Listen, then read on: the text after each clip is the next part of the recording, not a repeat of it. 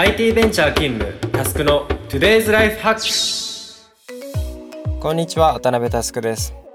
このチャンネルはカオスを整理するビジネスオーガナイザーとして活動する渡辺タスクがビジネスからライフスタイルまで様々なテーマを問題提起し人生に役立つ思考法を考えていく番組です。このチャンネルはポッドキャストアプリイヤースタイルの制作で配信しております。今日もよろしくお願いします。今日は、前回の学校教育に関するトピックの続きでオンライン授業についてですというわけで早速トークテーマに入っていきましょう。今日のアジェンダはこちら。みんなが知らないオンライン授業の世界。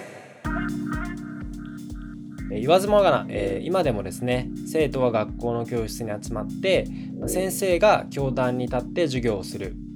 このフォーマットは、まあ、令和の時代に入った今も、まあ、何気ない日常として多くの人に受け入れられています。しかしですね COVID-19 の影響もあって3密回避のためにこれまで同様に全校生徒が一気に登校することは難しくなりました。そこでオンライン授業にスポットライトが当たり始めたんですがそのためにまず考えなければいけないのは先生教師のポジションです。結論から言うと先生イコール教壇に立って授業をするっていうバイアスを捨てる必要があります、えー、全ての先生が教壇に立って授業をする必要はありません。例えば小学校の先生は一般的なケースとして全教科1人の担任が担当します、まあ、けど普通に考えてその先生の得意不得意は必ずあるはずですよね。そして不得意な分野まで無理して自分が教える時代ではないんですね。どういうことかそれは日本中世界中を見渡せばその先生よりもその苦手な教科を教えるのが上手い先生がたくさんいます。そしてそんな先生の授業がオンラインで気軽に聞ける時代ですね。東進ハイスクールとかリクルートのスタディサプリなんかそうですよね。大前提として知識っていうのはパブリックなアセットです。その先生の視点でもし国語は私にしか教えられないというふうに思う人がいるのであればはっきり言って傲慢です。あなたのティーチングの価値はあなたが決めることではなくて受ける側が自然と評価するものです。考えてみてください。その 1+1 は2っていう心理は誰が教えても同じなのに教え方一つで生徒への理解度が天と地の差が出てしまうっていうのはこれは言うまでもなく教育格差ですよ。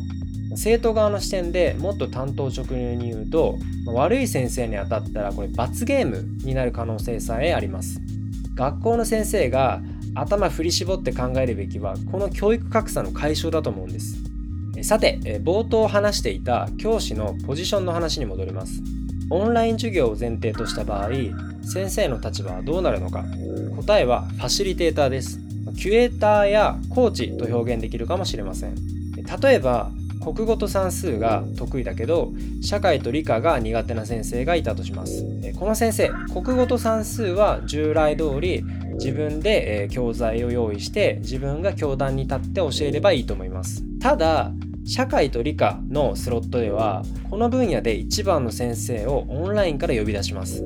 この時先生は生徒と同じ方向を向いているのがポイントです。先生自身も聞き手として勉強しつつ聞く側の視点で難しいポイントがあればその動画を一時停止して今のところ大丈夫だったっていう風に聞いてあげるイメージです。でそして首をかしげてる生徒に重点的にフォローアップしていく。これが先生2.0です。中には、先生と同等レベルで理解が進んでいる優秀な生徒がいるかもしれません。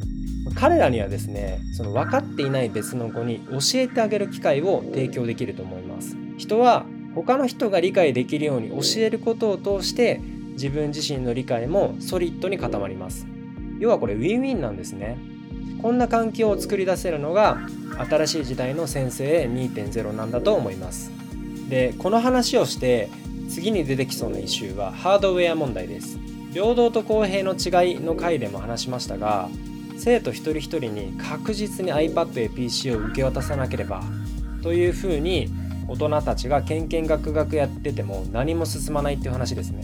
これは明確かつシンプルな解決方法があります。それはですねスマホです。そもそも授業イコール PC とか iPad などの大きい画面じゃないと成り立たないっていうのは大人のバイアスですね。実際の学生たちはスマホでスタディサプリを見てます。で iPhone が日本に上陸したのが2008年なんで、まあ、僕自身ですねその辺りの時期に、それまで使っていたドコモのフォーマから人生初めてのスマホを使い始めました。今は2020年。そこから12年経ちました。スマホの普及率も8割近くまで来てます。皆さんも買い替えなどを通していらなくなったスマホって家に眠ってるっていうのは普通にあったりしますよね。そうです。それらを解放すればいいんです。よく BYOD Bring Your Own Device っていうふうに言ったりしますが、まあ、いわゆる自分の家から端末を持ってくることを学校側が推奨すればほとんどの人が持ってこれるんではないでしょうか。そうなれば学校側が用意しなければいけない端末はまあ、iPad や PC を前提にした議論と比較すると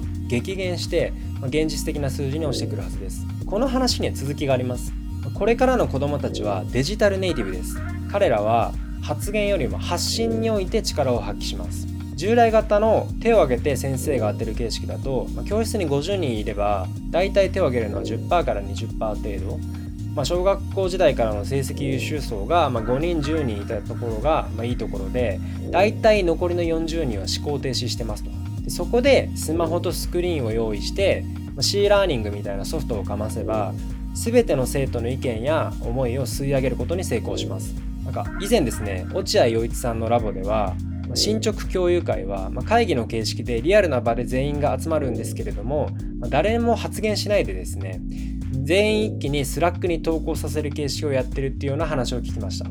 生徒側の発言のハードルをガクって下げて時間あたりの消化できる情報量が格段に上がりますよね。彼らは、ま LINE などを日常的に使いこなしてる分スマホで自分の気持ちを表現するのに相性がいいんですね。さらに言うと、え、授業の評価まで一気通貫できたら最高です。突然ですが学校の先生の授業1コマがだいたいいくらになるかご存知ですか？一般的に中学の授業料は年間で100万円。高校だと大体150万くらいです、まあ、ラフに年間1000コマあるんで1コマあたりの値段は大体1000円から1500円に落ちるんですね。これ、え1本映画見るのと同じ値段ですよ。この観点で授業を評価するべきだと思います。何が言いたいかというと、まあ、先生の側が授業の質を改善する力学が働くには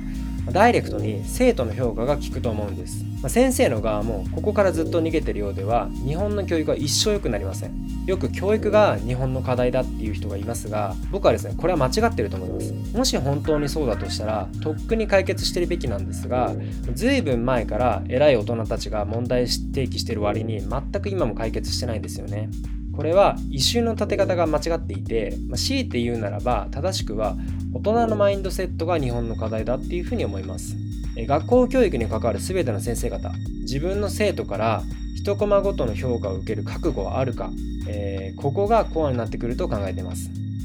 テニュアが長ければ長いほどプライドが邪魔するかもしれません。あるいは生徒が卒業するまで逃げ切ればいいと思っている先生がいるかもしれません、そこはですね一つ。日本の未来のために一肌脱いでくれる。そんな先生たちを切望する2児の父が僕です。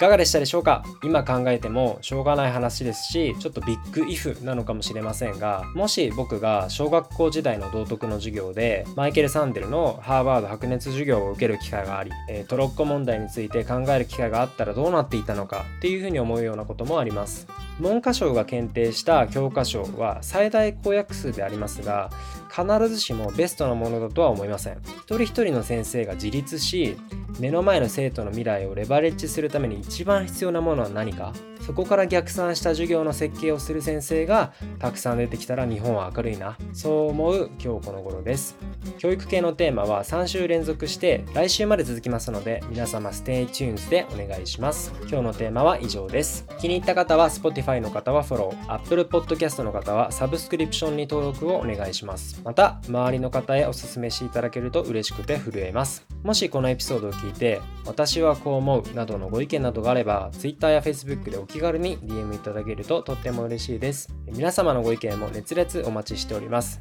また iOS アプリイヤースタイルをインストールすると他のイヤースタイルオリジナルコンテンツも聞けます。ぜひ App Store で検索してみてください。というわけで今日はここまでです。バイバイ。